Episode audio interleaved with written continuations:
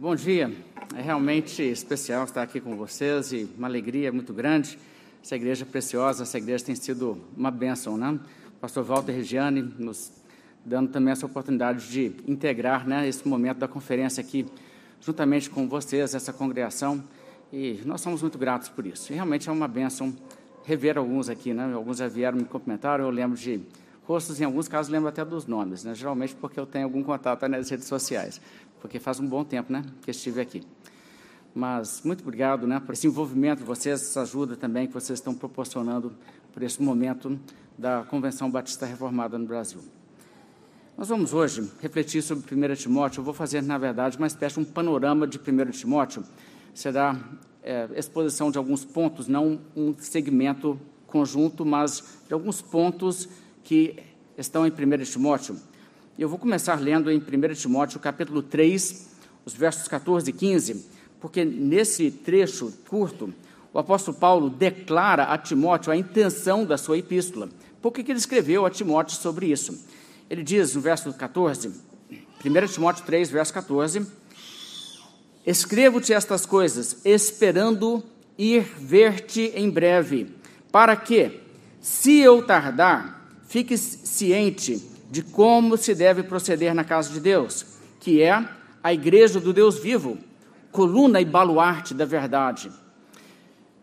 Pense nessas palavras. O que é a igreja? A igreja tem esse papel de ser coluna, baluarte da verdade, coluna que sustenta para que o prédio não desabe. Baluarte é uma espécie de fortaleza, é aquilo que defende a verdade. Então, o apóstolo Paulo, falando dessa forma a Timóteo, ele diz: eu escrevo essas coisas para que você fique ciente de como se deve proceder na casa de Deus. Existe uma maneira que se deve proceder como igreja. Quando nós falamos sobre a realidade da igreja cristã, você sabe que existe uma diversidade muito grande de práticas, de crenças e até mesmo de estilos de liderança naquilo que se chama de cristianismo. De modo que, se o mundo olha para a igreja cristã, não sabe nem o que pensar exatamente, não sabe identificar o que, que é.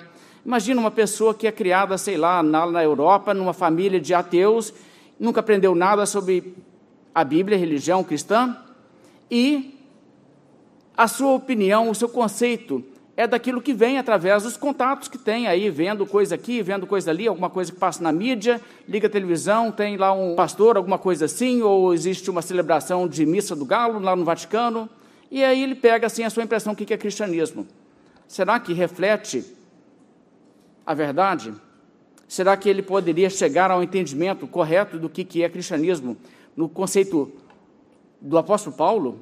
Apóstolo de Cristo autorizado por Cristo para ensinar para a igreja e para instruir líderes da geração posterior, como Timóteo. O apóstolo Paulo que diz a Timóteo: Isso que eu estou passando a você, você transmite também a homens fiéis e idôneos para que eles continuem passando isso para frente para outros, para que a igreja perpetue essa mesma doutrina, essa mesma prática que foi instituída por Cristo por meio dos seus apóstolos. Será que é isso que as pessoas viriam? Não, não é. Então, existe uma confusão muito grande em relação ao que é o cristianismo. Agora, as orientações que Paulo passa a Timóteo, onde ele diz sobre como se deve proceder na casa de Deus, focam em três coisas: doutrina, preocupação de uma doutrina correta, uma liderança que seja realmente bíblica e um culto que seja bíblico. Essas são as coisas que realmente saltam à vista. E eu diria que, se Existem áreas em que a igreja hoje, e eu estou falando igreja no sentido daquilo que é chamado de igreja cristã, não a igreja verdadeira de Cristo, mas que aquilo que se denomina igreja perante o mundo, se existem áreas em que reforma é necessária e reforma é urgente, são nessas áreas. Doutrina que se descaracterizou, liderança que não atende o modelo bíblico e culto que não tem nada a ver com o culto instituído por Jesus Cristo. Essas áreas precisam de atenção, e até mesmo dentro de igrejas evangélicas que pregam o verdadeiro evangelho de Cristo. Muitas vezes existem deficiências nessas áreas, porque não está se dando atenção devida à mensagem bíblica.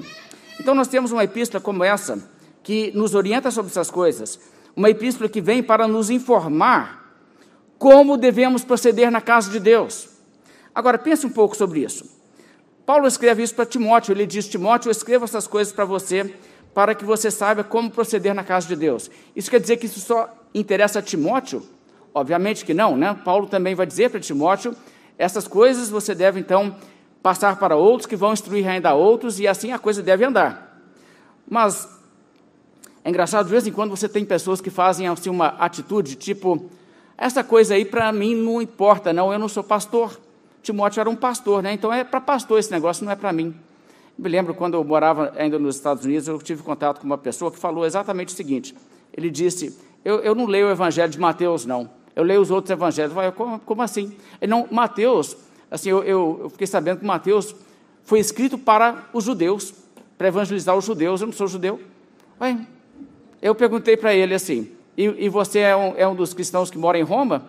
Ele, não. Eu falei assim, então você lê Romanos? Quer dizer, é, vê assim a tolice disso, que o apóstolo Paulo fala a Timóteo, pelo Espírito de Deus foi inspirado e pela providência de Deus foi também devidamente incluída no cânon para que a igreja toda lesse e a igreja toda entendesse e praticasse. Agora, entenda, as pessoas que estão por aí com essa atitude, uma atitude totalmente errada, que diz ah, o responsável pela direção da igreja é o pastor, ou é o padre, ou seja lá que modelo tiver, isso não vem ao caso para mim. Eu não preciso preocupar com essas coisas, não preciso preocupar com doutrina, não preciso preocupar com o modelo. O meu papel é contribuir, estar tá ali, fazer isso mesmo. E se tiver alguma coisa errada, Deus não vai cobrar de mim, não, vai cobrar da liderança. Errado. Deus cobra de todos, porque todos têm um papel. Aliás, não existe um desvio sequer que se perpetua em igreja, a menos que tenha audiência e apoio. Não existe pastor fazendo coisa errada na igreja que mantenha a sua igreja com as portas abertas se não tiver público. As pessoas votam por qual modelo de igreja vai existir no mundo com seus pés à medida que saem de casa e andam até o local onde eles irão congregar. E eles estão com isso e com sua contribuição financeira promovendo que aquele modelo se perpetue no mundo. E se aquele modelo não for o que a Bíblia descreve, a pessoa é responsável por isso. A Bíblia está aí e você deveria ler, você deveria estudar. E certamente nós não podemos dizer assim: ah, se tiver uma coisa errada aí, não cai a minha, porque não me compete porque eu não sou liderança. Lembre como a Bíblia elogia os bereanos, porque eles examinavam pelas Escrituras se realmente as coisas eram daquela maneira. Isso aí está na Bíblia para todos nós. Então nós temos que lembrar disso. Vamos então voltar para o capítulo 1 e eu vou observar alguns pontos que nos ajudam a entender o que, que é o modelo bíblico para a igreja, conforme 1 Timóteo. O que é o modelo? 1 Timóteo 1, verso 3 diz assim: Quando eu estava de viagem rumo da Macedônia, te roguei que permanecesses ainda em Éfeso para admoestares certas pessoas a fim de que não ensinem outra doutrina. Então, a primeira coisa que ele levanta aqui é essa questão. Paulo notou na igreja de Éfeso esse risco, eu preciso corrigir esse problema. Timóteo, fica aqui, cuida desse assunto para mim. Admoesta certas pessoas. Ele diz: tem esse, tem aquele. Ó, fala com eles para não ensinarem outra doutrina. Existe uma doutrina certa. O que se prega na igreja é a doutrina certa, a doutrina de Cristo. Olha, os mensageiros de Deus neste mundo não são mensageiros autorizados a inventarem a sua própria mensagem, são arautos do rei. Falam aquilo que Deus nos deu a sua palavra. Isso é o que é obrigação de transmitir. E nós não temos direito de sair mudando, deturpando, inovando. Nós temos um recado que é específico. Nós dizemos a palavra de Deus, transmitimos a palavra de Deus. E se a pessoa foge disso, começa a ensinar outra doutrina, isso precisa ser interrompido. Isso precisa ser algo que as pessoas intervenham e digam: para com isso. Não é lugar disso, não. Você quer fazer isso aí? Você não tem espaço para isso na igreja do Deus vivo. Aqui é coluna e baluarte da verdade. O que é verdade? O que foi que Jesus disse? Guarda-os na verdade, a tua palavra é a verdade. É isso.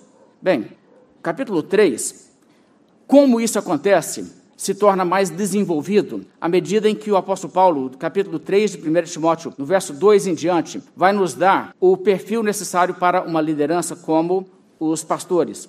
Ele fala aqui o bispo, né? Bispo, pastor, presbítero são termos intercambiáveis na Bíblia. Estamos falando aqui de pessoas ordenadas ao ministério sagrado para também conduzirem a igreja na sua doutrina, no seu ensino. O verso 2 diz: É necessário, portanto, veja, não é assim, é, é ideal, mas não, não imprescindível. Não, é necessário, é imprescindível, é um requisito absoluto que o bispo seja irrepreensível, esposo de uma só mulher, temperante, sóbrio, modesto, hospitaleiro, apto para ensinar, não dado ao vinho, não violento, porém cordato, inimigo de contendas, não avarento, e que governe bem a própria casa, criando os filhos sob disciplina, com todo respeito, pois, se alguém não sabe governar a própria casa, como cuidará da igreja de Deus?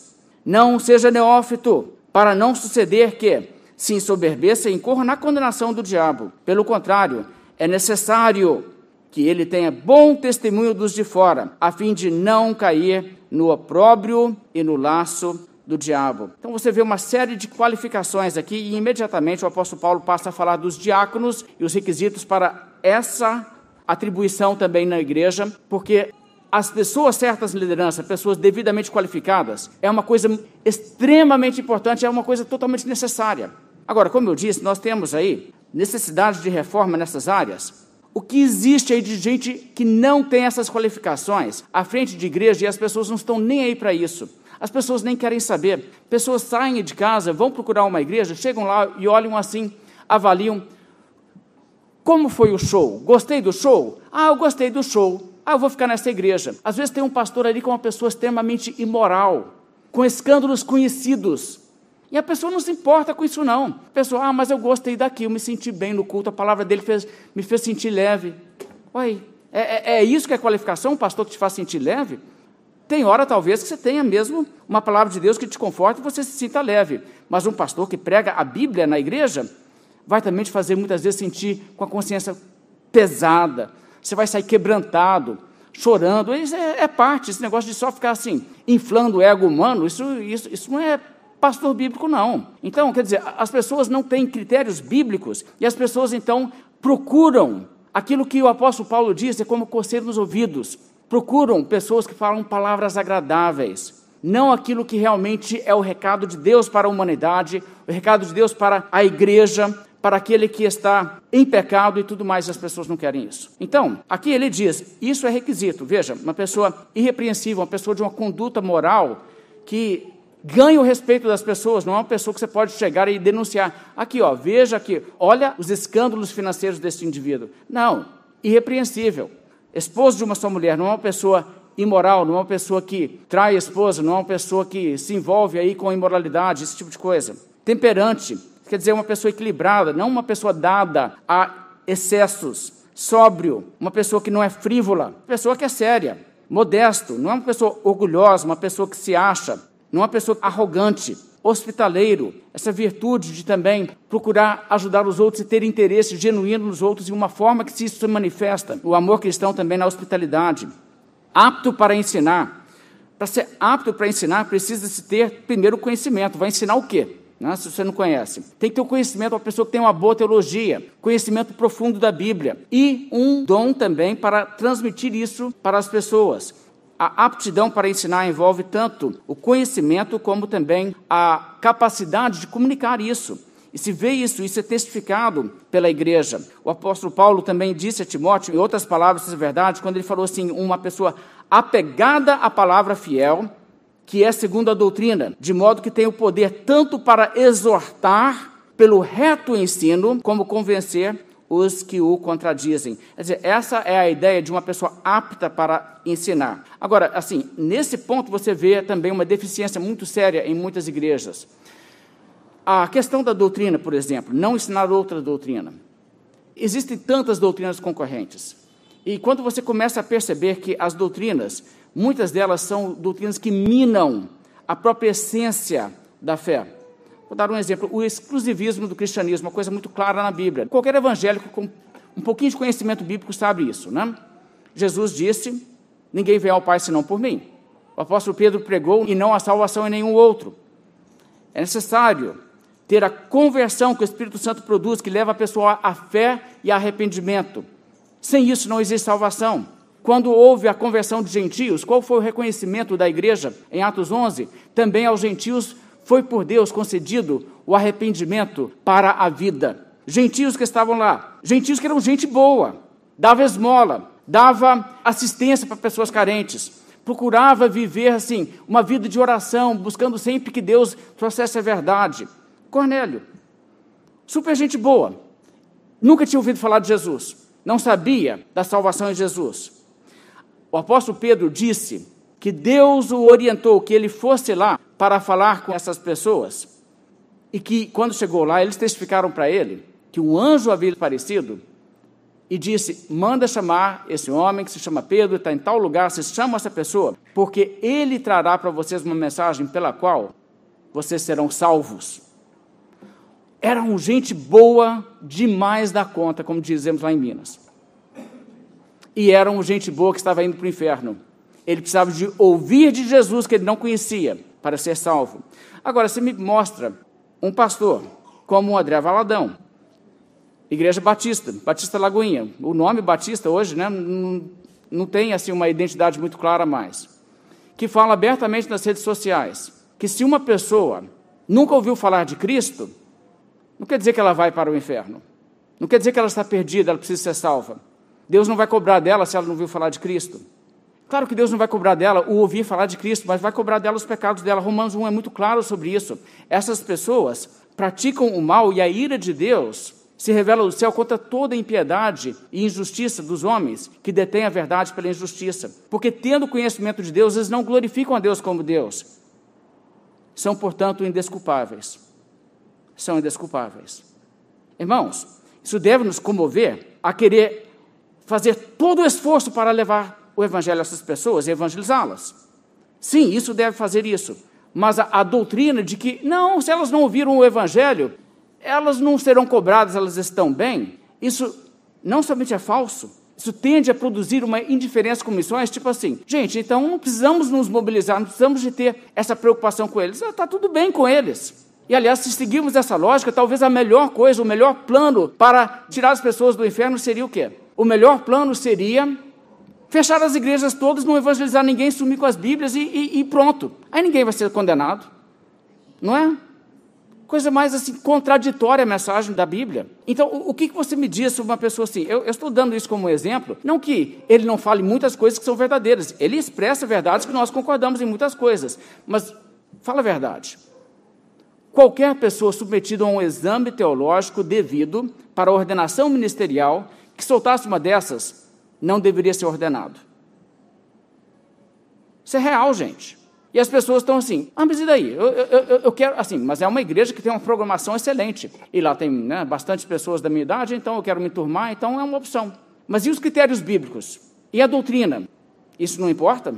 Importa a minha conveniência, a minha preferência, não importa a palavra de Deus? Entende? E assim, eu estou dizendo assim um exemplo específico, não para pegar no pé de alguém, mas porque os irmãos têm que entender que quando essas coisas acontecem, nós temos que realmente identificar, não falar em generalidades, nós temos que dizer, se você precisa de uma igreja bíblica, por exemplo, esse tipo de coisa é o tipo de coisa onde você tem que identificar o motivo para a preocupação. A verdade de Deus, a doutrina de Deus tem que ser ensinada corretamente. E eu conheço gente que muda de uma cidade para outra e pensa assim: ah, eu sou batista, desde que eu encontro uma igreja que tem na placa o nome Batista, estou seguro. Não, é assim. Oh, se que fosse. Mas não é assim. Você me permite uma brincadeira? Não sei se convém fazer isso, mas eu vou fazer. Não tem... O recado tem que ser dado para essas pessoas que não receberam o Evangelho. É o recado: você não é crente, não. Precisa ser crente. Irmãos, é sério. Nós não podemos mudar a mensagem numa coisa tão central, que Jesus é o único caminho, e abrir mão de coisas assim, sem um ônus muito sério para a igreja.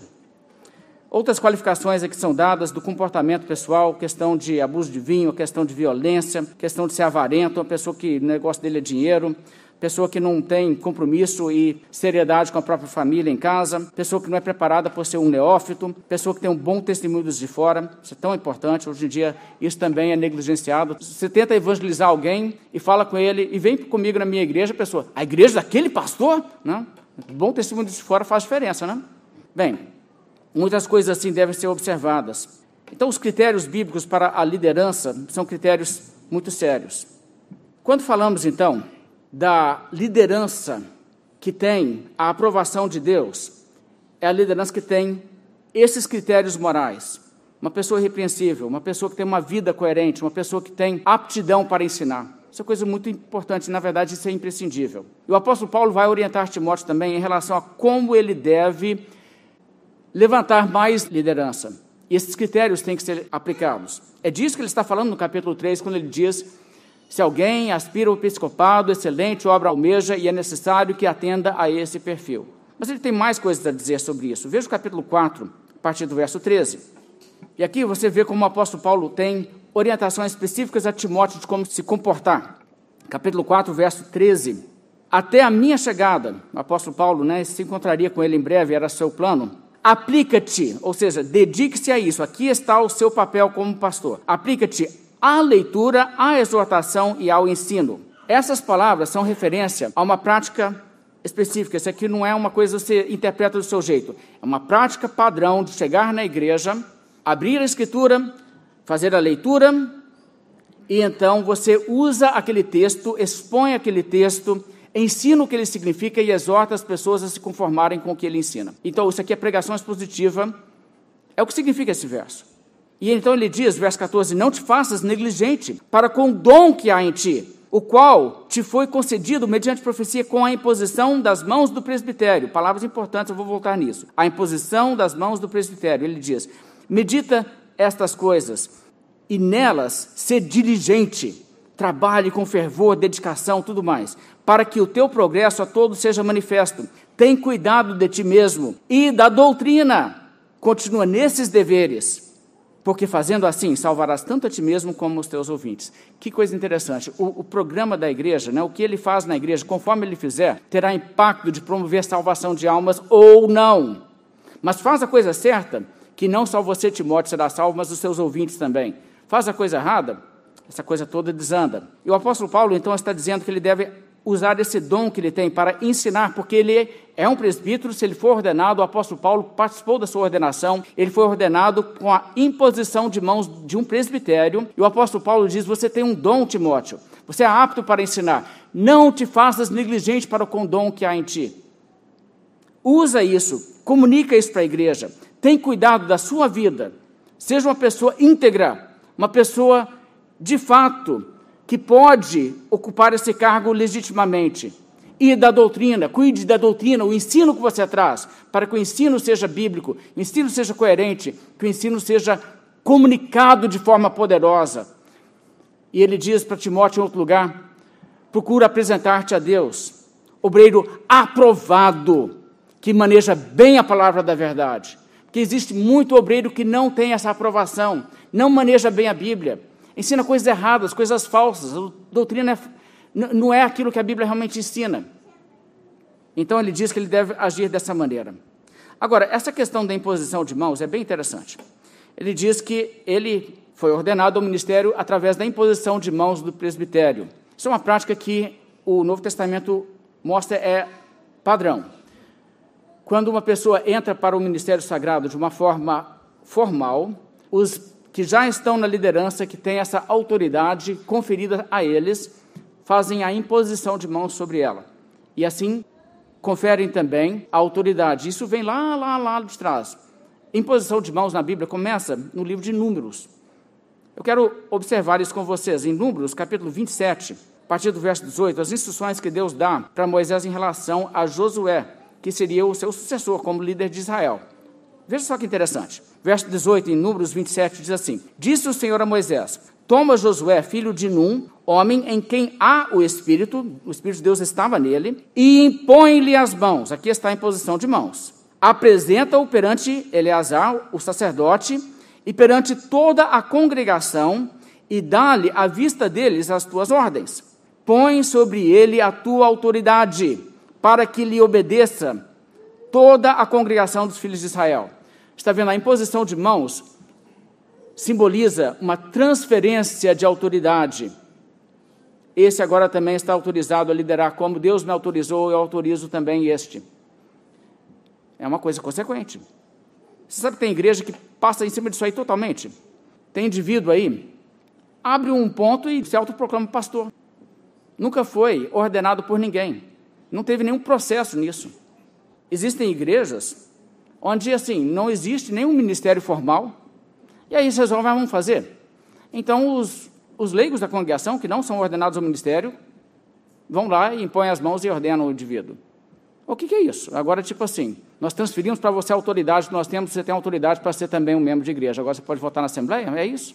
Quer dizer, é, é, as pessoas não estão entendendo o modelo bíblico.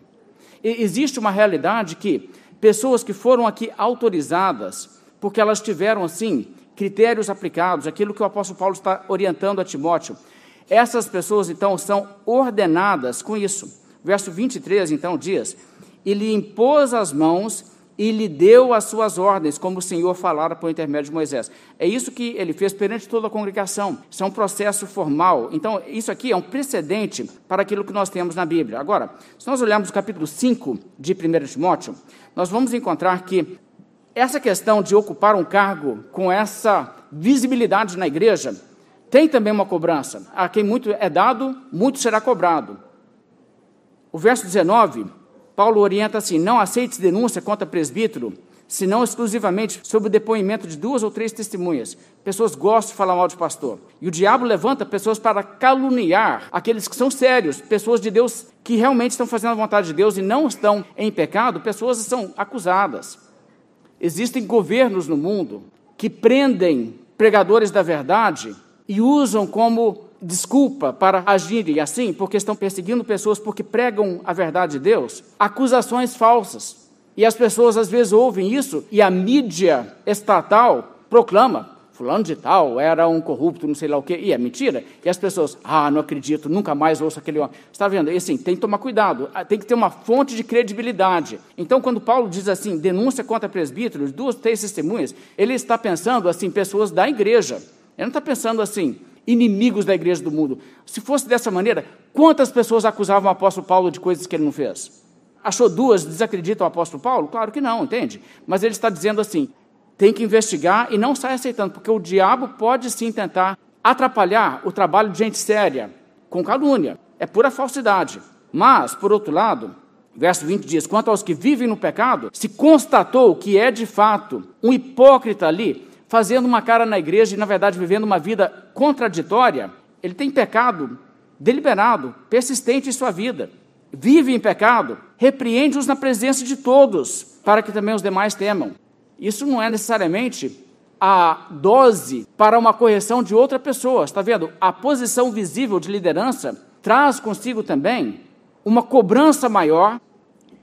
E o que Paulo está dizendo é que quando isso acontece, você tem que botar a boca no trombone e falar para todo mundo. E não permitir que pessoas façam coisas do tipo assim: deu escândalo numa cidade, muda para outra onde quase ninguém sabe e começa a pastorear outra igreja. É para acabar com esse tipo de possibilidade. Agora, em seguida, ele diz uma coisa muito interessante. Veja o que ele diz no verso 22 aqui do capítulo 5. A ninguém imponhas precipitadamente as mãos, não te tornes cúmplice dos pecados de outrem, conserva-te a ti mesmo puro. A imposição de mãos aqui está relacionada à ordenação ministerial. E ele diz: Timóteo, você é aí um pastor, certo? E você está incumbido da responsabilidade também de participar da nova geração de liderança sendo formada e sendo ordenada, mas não imponha precipitadamente as mãos em ninguém, porque senão você ordena uma pessoa que não tem realmente as qualificações, que não tem o entendimento da verdade, a pessoa sai fazendo um estrago pela igreja e você se torna participante porque você ordenou. Então, mantenha-te a ti mesmo puro, cuidado quem você ordena. O apóstolo Paulo que orientou assim: o que da minha parte ouviste através de muitas testemunhas, isso mesmo transmite a homens fiéis e também idôneos, para instruir a outros. Está vendo? Homens fiéis e idôneos. Não impõe as mãos precipitadamente. Isso pode ser um desastre. Agora, isso nós temos visto de toda quanto maneira. Eu tenho visto situações onde, por exemplo, uma pessoa resolveu que queria ser pastor. Ele, então, alugou pessoas ele, de uma igreja batista, tá? Ele alugou pessoas de uma igreja quadrangular que foram lá. Essa igreja quadrangular tinha uma opção de pastor, então os pastores todos dessa igreja foram lá, acho que eram três ou quatro, foram lá e sem nem perguntar nada do que ele cria. Né? Só foram lá e puseram as mãos sobre ele e ele foi proclamado pastor, assim, na igreja batista, por quatro ministros da igreja quadrangular, que são pessoas envolvidas com toda espécie de escândalo na nossa cidade. Que autorização é essa? Está vendo? Isso é o tipo de coisa assim, que a gente tem que ver tem critérios. Se isso é verdade, se tudo isso aqui está orientação para a igreja na Bíblia, você precisa saber que tipo de liderança está à frente da igreja. Ela realmente é bíblica, ela cuida da verdade, ela atende os critérios, ela ensina a verdade, ela ensina a doutrina sã.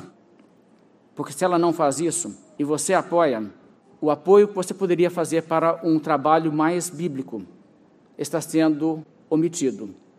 E você está colaborando com a propagação de um modelo de igreja que não é bem o que a Bíblia exige de nós. Isso não é uma palavra só para pastores, é uma palavra para todos nós. Agora, o que leva pessoas a agirem dessa maneira e quererem desvirtuar a Bíblia? Bem, muita gente simplesmente não está preparada mesmo. Não entende, não tem senso de prioridade em relação às coisas bíblicas e tudo mais. Mas também existe, muitas vezes, um desejo pelo poder, pela popularidade e, e o poder que a popularidade traz. Popularidade traz, sim, condições de se fazer muita coisa. Você tem um ministério muito mais visível, pessoas querem isso. E o mundo comunica muito claramente para a liderança de igreja que, se nós negociarmos certos pontos, se nós cedermos em algumas questões, conforme nós estivermos dispostos a negociar nossos princípios e a mensagem da Bíblia, nós teremos mais popularidade. O mundo comunica isso claramente.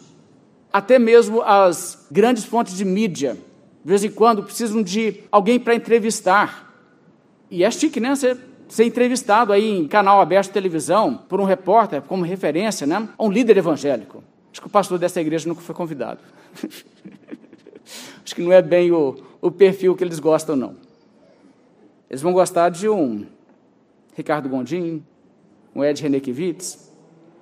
Sabe como que esse pessoal consegue esse tipo de entrada? O mundo diz para o cristianismo o seguinte: seja radical com esse negócio de Bíblia, não. Para de preocupar com escritura, escritura inerrante, essas coisas. Aceite evolução. Para de falar de condenação eterna. Fala que não tem. Fala que Deus cuida de todo mundo depois da morte. Todo mundo vai para um lugar feliz. Fala isso em todos os enterros que você vai. Seja ecumênico. Envolva-se com a coisa interreligiosa. Os budistas, os muçulmanos, os hindus, todos são nossos irmãos. Faça aí como esse Papa atual diz, né, que um ateu, sendo uma boa pessoa, não, não tem condenação eterna para ele. Aprove aí as perversões sexuais, aprove aí essa promiscuidade que é promovida como conduta normal para a juventude, aprove a homossexualidade, essa confusão toda que eles estão querendo fazer de gêneros, aplauda isso aí, não seja contra isso, seja uma igreja progressista, e sabe o que vai acontecer?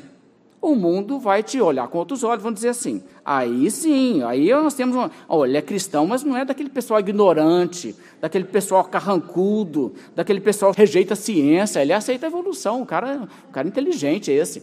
É, você vai ter o aplauso do mundo, mas é nesse ponto que entra o que Jesus disse, ai de vós, quando todos falarem bem de vocês, porque assim fizeram com os falsos profetas.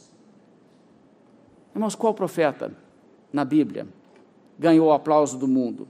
Qual?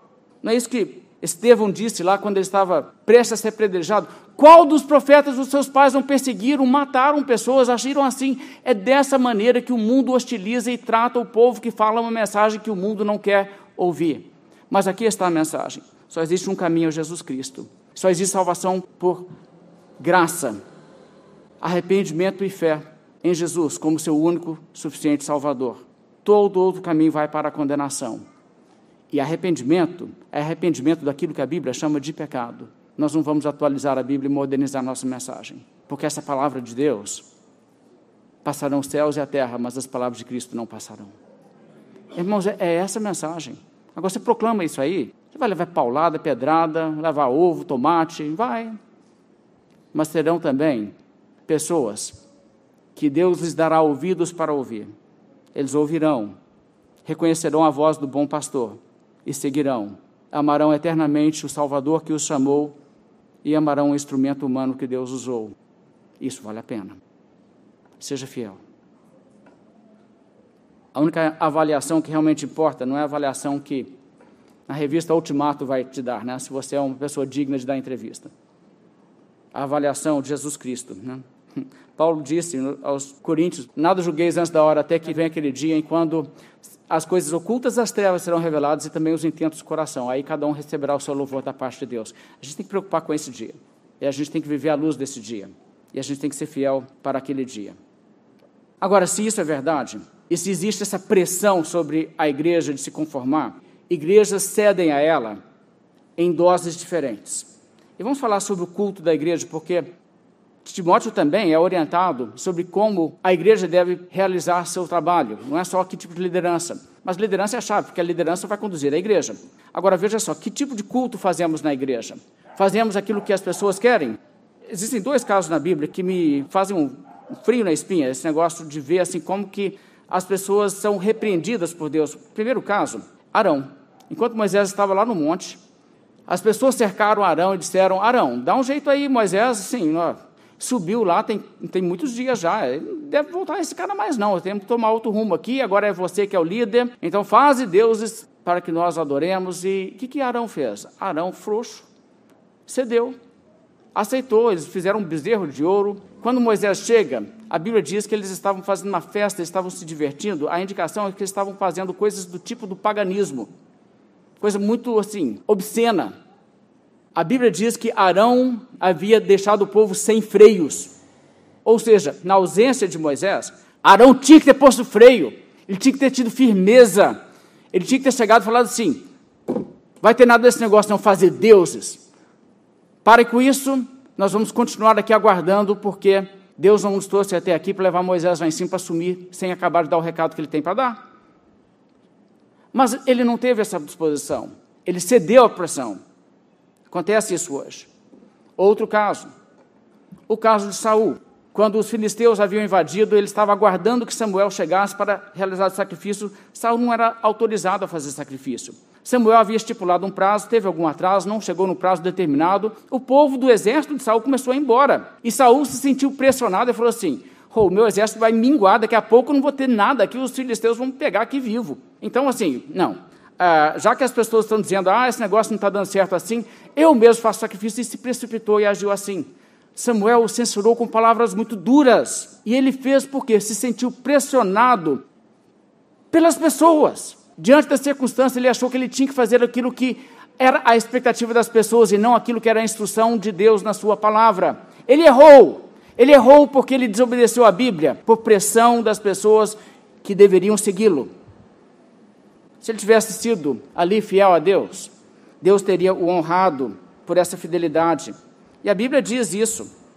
Saul, tendo obedecido a Deus, teria tido o seu reino confirmado perante o Senhor para sempre. Mas não foi o caso. Consequências de sua desobediência. Existe uma pressão hoje para as pessoas fazerem com que a igreja seja aquilo que as pessoas desejam. Então, o que acontece muitas vezes é que as pessoas começam a pensar assim: ah, desde que a gente faça a igreja, a gente pode fazer o que a gente quiser. E a gente tem que, assim, meio que sondar o desejo das pessoas para saber como fazer a igreja. Existe um liberal, agora já, já faz tempo isso, mas Robert Schuller é um homem lá nos Estados Unidos, um liberal que construiu uma catedral de cristal. Um prédio muito bonito, uma arquitetura moderna, uma coisa impressionante.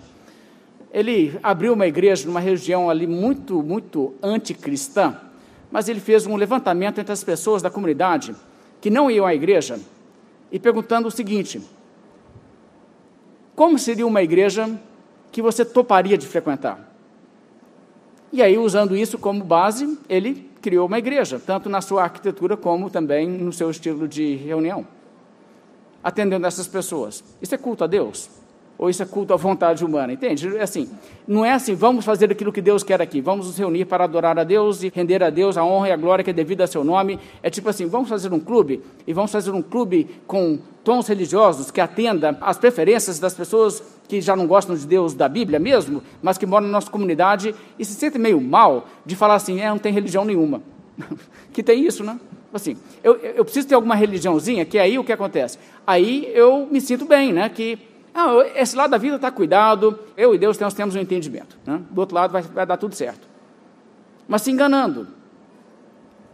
Eu quero só ler algumas passagens, não preciso se preocupar em encontrar, mas ouça coisa que o apóstolo Paulo disse. Ele fala aos Coríntios: Admoesto-vos, portanto, que sejais meus imitadores. Por esta causa vos mandei Timóteo, que é meu filho amado e fiel no Senhor, o qual vos lembrará os meus caminhos em Cristo Jesus, como por toda parte ensino em cada igreja. Olha que palavra interessante. Em cada igreja o apóstolo Paulo ensinava, tem esse modo de agir, e vocês então lembram os meus caminhos, o modo que eu instituí as coisas. Preserve isso aí. E aí em Corinto as coisas estão desandando um pouquinho, então estou deixando Timóteo aí para vocês, para lembrar vocês dos meus caminhos. O pressuposto todo é que o modo que o culto é conduzido foi estabelecido por sanção apostólica, ou seja, autoridade direta de Cristo, e isso não pode ser desvirtuado ou descaracterizado. Quando a igreja foge um pouquinho daquele modelo, o que deve acontecer é reforma, traz de volta. Agora, assim, se você parar um pouquinho só e pensar nisso, você sabe muito, muito bem que o que está acontecendo em muita igreja, que as pessoas estão chamando de culto, é impossível. Impossível de ser o que acontecia naquela época. Tem pessoas que falam com você o seguinte: ah, eu não gosto de igreja, a menos que tenha isso, isso, isso, e cita elementos. Você sabe que naquela época não tinha, as pessoas hoje fazem uma superprodução, uma espécie de show, e tem danças e teatro e a coisa assim, vira assim um, um, um um negócio que naquela época bíblica nem tinha condições de alguém imaginar em fazer. E a pessoa fala assim: Mas para mim, se a igreja não tiver isso, não serve. E sabe o que ela denunciou? Ela denunciou que se ela vivesse nos tempos dos apóstolos, ela não iria em igreja nenhuma. Qual igreja daquela época servia para ela? Quer dizer, as coisas que eles fazem por lá não é interessante, ela não vai para a igreja por causa disso. Mas é daquilo que era feito que deveria ser preservado. A Bíblia não diz, ó, hoje isso aqui é a moda, mas a cada geração você reinventa o culto para que as pessoas da sua geração gostem. O importante não é mudar a maneira que elas pensam e agem e gostam das coisas. É mudar a igreja para que seja conforme a vontade do público lá fora, para que o público lá fora seja sempre cativo a um programa que a gente coloca o nome lá de igreja. Não, claro que não. Você vê assim, como isso é diferente do pensamento bíblico? Ou seja, gente, muito pastor não está sendo fiel. Muito, pastor, deixa-me ler algumas coisas aqui. Filipenses, Paulo disse: O que também aprendestes e recebestes, e ouvistes e vistes em mim, isso praticai. Existe uma conduta, não somente uma teologia sistemática. E aí o culto você pode transformar em qualquer coisa. Tessalonicenses, Paulo diz: permanecei firmes e guardai as tradições que vos foram ensinadas. Ele também diz em 2 Tessalonicenses: nós vos ordenamos, irmãos, em nome do Senhor Jesus, que vos aparteis de todo irmão que ande desordenadamente, não seguindo a tradição que de nós recebestes. Que coisa interessante. Existe não somente ali a doutrina de Deus, a doutrina da salvação, a doutrina da segunda vinda, existe também uma conduta que a igreja deve seguir. O apóstolo Paulo falou aos coríntios que eles estavam de parabéns por procurar reter as tradições como ele havia entregue a eles. E assim vai. Agora, uma das passagens que mais chama atenção na Bíblia nesse respeito são as cartas de Jesus Cristo às igrejas no Apocalipse. Irmãos, aquilo ali deveria levar qualquer líder de igreja, qualquer congregação à sobriedade de pensar: se Jesus dissesse ao apóstolo João, escreve uma carta para a minha igreja local, o que, que viria escrito? Porque ali é mais censura do que palavra de recomendação. Existem duas igrejas que não levam bronca. Agora, existem igrejas que levam broncas mais brandas e outras que levam quase que só censura. E isso deve levar as pessoas a se assustar, porque não demorou muito, não. Parece que é tipo década de 90 que Apocalipse foi escrito. Não demorou muito, não. A coisa pode desencaminhar rapidamente. Se não houver cuidado para preservar o que originalmente foi estabelecido, rapidamente a coisa se torna uma coisa totalmente diferente. Até apóstata. Por exemplo, a uma igreja, Jesus disse: Tenho, porém, contra ti algumas coisas. Vocês têm aí os que sustentam a doutrina de Balaão.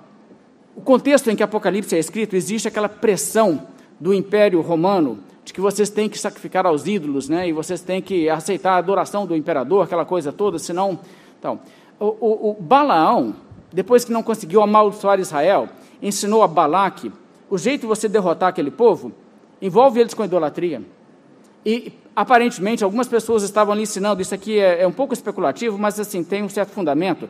Provavelmente o que está acontecendo ali é gente dizendo: não, você pode ser cristão e pode ir lá fazer. Não, você faz o seguinte: você não, não põe o coração na coisa e não adora internamente, só faz o sacrifício externamente para o imperador, ninguém vai saber.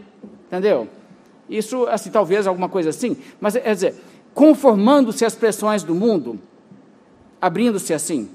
Ele fala também a outra igreja, tenho, porém, contra ti o tolerares que essa mulher, Jezabel, que a si mesma se declara profetiza, não somente ensine, mas também seduz os meus servos a praticarem a prostituição e a comerem coisas sacrificadas aos ídolos. Quer dizer, uma mulher ensinando na igreja.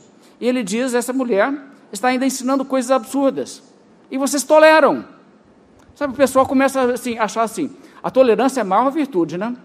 Bom, existem momentos da vida que você tem que ser tolerante, né? Às vezes, sei lá, você tem um vizinho que toca funk, não sei, né?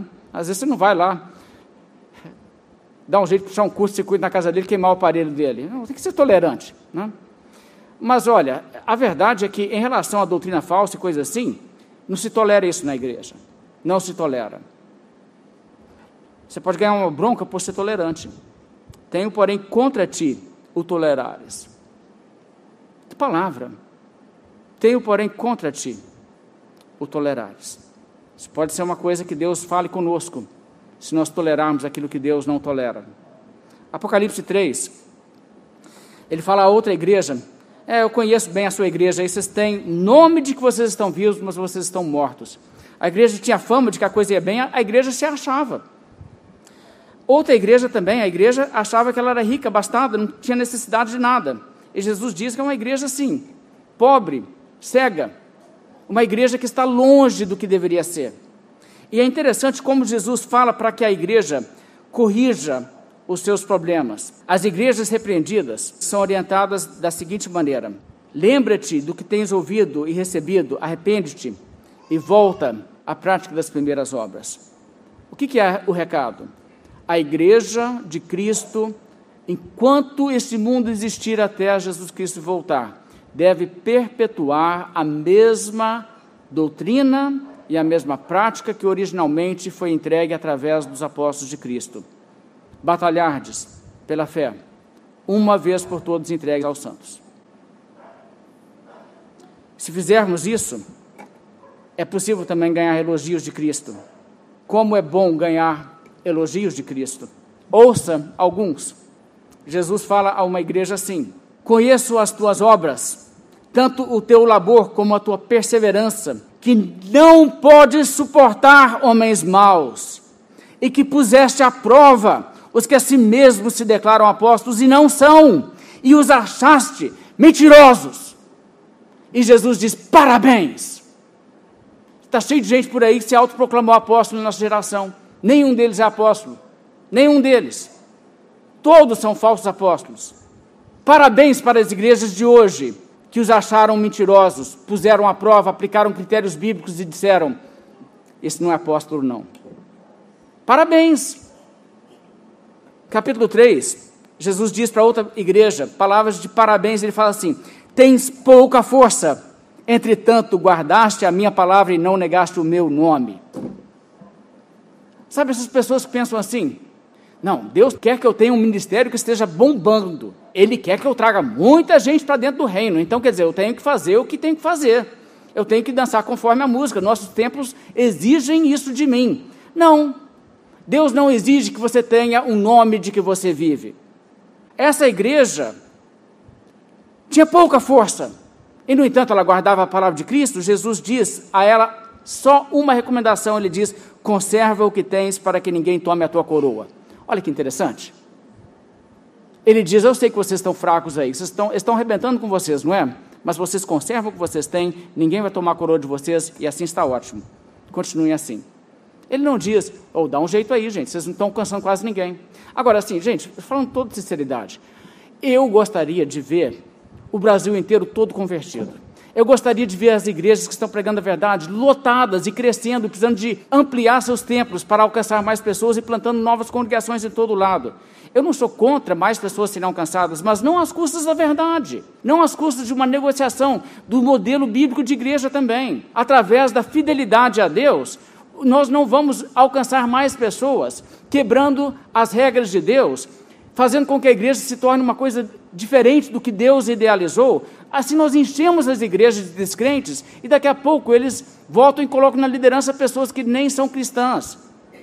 Isso silencia a palavra de Deus na verdade, as consequências são perversas quando se foge do modelo bíblico.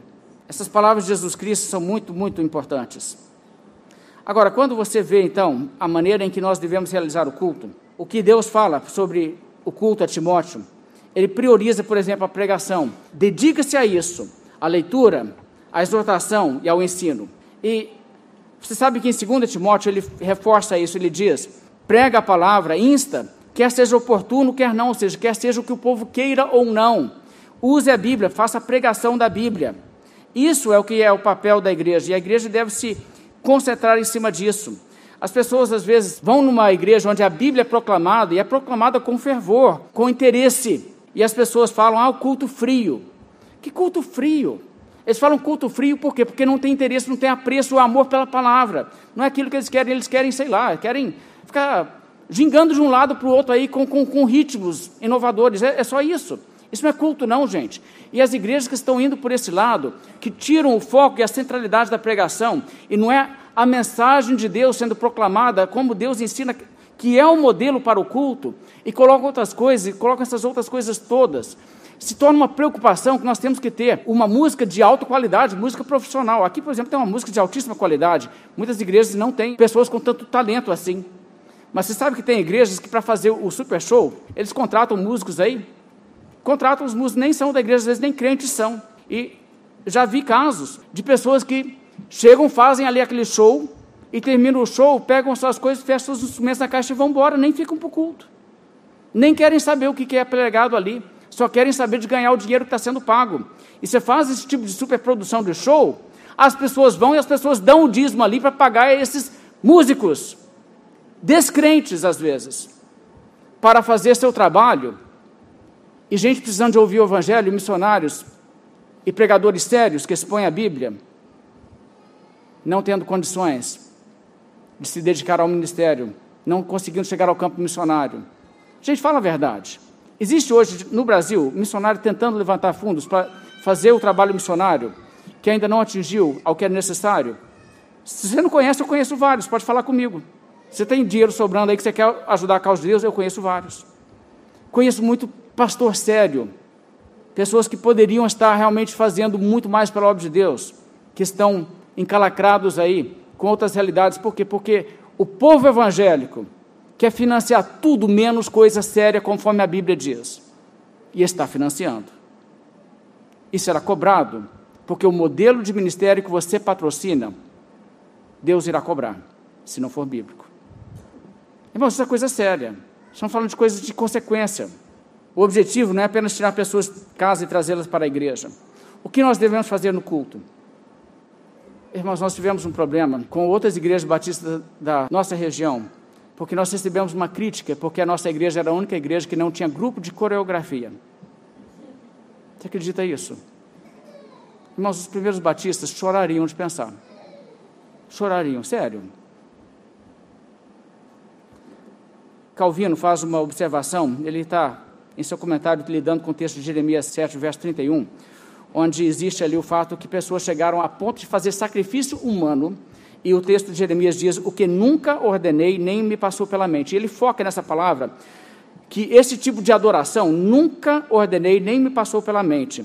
E Calvino tem a seguinte a dizer sobre isso: Deus aqui remove qualquer possibilidade de os homens se esquivarem, visto que, por meio dessa única frase, nunca ordenei, nem me passou pela mente, ele condena tudo que os judeus inventassem, seja lá o que fosse. Não carecemos de outro argumento para condenar superstições, senão que elas não são ordenadas por Deus. Pois quando os homens se aventuram a adorar a Deus de acordo com seus próprios caprichos, ao invés de se apegarem ao que foi instituído por ordem divina, eles pervertem a religião verdadeira. E se unicamente esse princípio fosse adotado pelos papistas, cairiam por terra todas aquelas formas fictícias de adoração nas quais eles se exercitam absurdamente.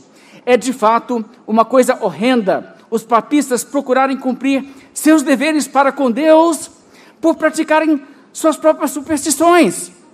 Há um imenso número delas como se sabe muito bem, e é óbvio, caso eles admitissem apenas esse princípio, que não podemos adorar a Deus devidamente, exceto ao obedecermos a Sua palavra, eles seriam libertos de seu profundo abismo de erros. As palavras do profeta são muito importantes quando diz que Deus nunca ordenou tal coisa, nem ainda tal coisa lhe havia passado pela mente. Equivale a dizer que os homens presumem possuir sabedoria demais quando inventam aquilo que Deus nunca exigiu, ademais, que nunca lhe passou pela mente. Olha, esse é o princípio regulador do culto, expresso em termos de exposição bíblica. Calvino expondo Jeremias.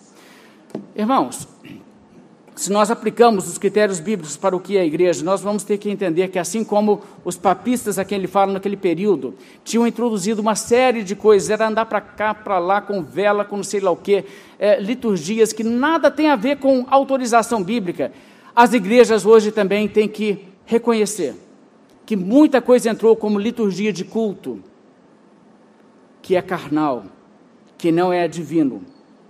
Muita coisa as igrejas precisam de reforma. E se nós falamos da fé reformada, tem que ser reformada sempre reformando. Sempre voltando às Escrituras. Sempre voltando às Escrituras. E somente as Escrituras como autoridade. E não, a autoridade é porque agora a nossa convenção trouxe. Irmãos, um pastor batista falou comigo uma vez. Eu sou contra a ordenação feminina, mas se a convenção aprovar, aí eu tenho que ser a favor. Como a convenção aqui manda, nós somos o quê? Office boys de convenção? Irmãos, nós somos ministros de Cristo. E o que é exigido do ministro é que seja encontrado fiel.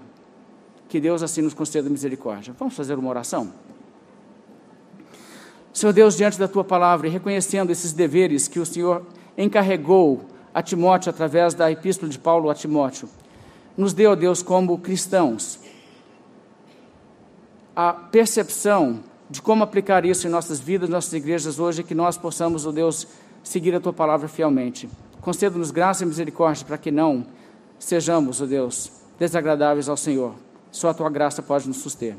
Clamamos, portanto, a ti em nome de São Jesus. Amém.